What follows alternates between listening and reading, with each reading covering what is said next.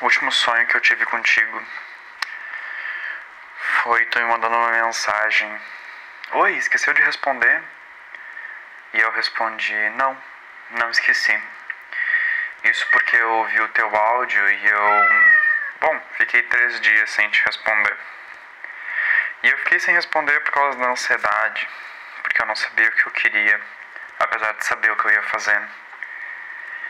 Eu sabia que eu ia negar a tua visita, que eu ia negar a tua presença, que eu ia dizer não, eu não quero te ver.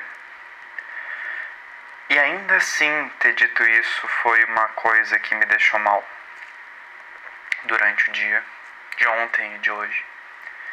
Porque eu sinto falta, eu sinto saudade, eu sinto todo o carinho desaparecer e eu ter que forçar essa esse silêncio, essa morte, é como se eu pegasse uma pessoa e sufocasse ela com o travesseiro, de forma que ela nunca mais acordasse, apesar de eu saber que ela está viva ali embaixo de mim se debatendo. É um sentimento como qualquer outro. E tem coisas ainda que eu venho fazendo que me remetem a ti de uma forma absurda, porque eu lembrei hoje de uma receita que tu fez com farinha pronta de bolo e tu me ligou, bah, compra um. Compra mais ovo. Não, compra outro, outro bolo porque eu usei um ovo podre aqui que eu não vi. E isso foi em 2016. E por que, que eu lembrei disso agora? Ou a última vez que eu, que eu comi laranja, acabei de comer uma laranja, né? A última vez que eu comi laranja foi contigo. Tantas primeiras vezes ainda que eu tô fazendo comigo sozinho e que eu lembro de ti e eu fico, puta que pariu, meu. Por que, que é tão difícil? Por que, que é tão. Por que, que essa, esse corpo não morre logo? Não sufoca logo? Não desaparece logo? Já faz dois meses. Um luto desgraçado, um, um luto que não acaba.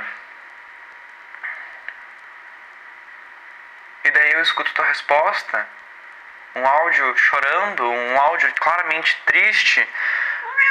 Tu fala da nossa gata, mas tem um pouco de tristeza direcionada a mim também ou é só por ela? Porque eu não consigo acreditar que eu seja a única pessoa que esteja sofrendo com tudo isso. No áudio tu fala que tá tocando a vida um pouco estranha. E aí, e aí eu fico aqui perdido pensando em coisas do tipo, meu, eu sei viver contigo e eu não sei viver com outras pessoas e não sei se eu quero aprender a viver com outras pessoas.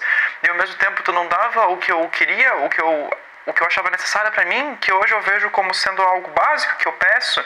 Por exemplo, ser o companheiro que eu pedia, ser o companheiro que eu precisava, ser ler minhas histórias, jogar videogame, assistir coisas, sair. E eu também penso que eu não era essa pessoa para ti. Então por que que eu ainda fico mal com essas coisas? Por que que eu ainda fico mal esperando que alguma coisa mude, pensando que eu seria idiota se eu voltasse contigo e ao mesmo tempo querendo voltar? Tem sido bem difícil algumas coisas. A última vez que eu fui em tal loja foi contigo, a última vez que eu comi tal coisa foi contigo, quem me ensinou a comer tal coisa foi contigo. A última vez que eu fui na praça foi contigo. Isso se repete todo dia, com qualquer coisa que eu faça dentro da minha casa. Porque eu vivia contigo. E agora eu não vivo com ninguém.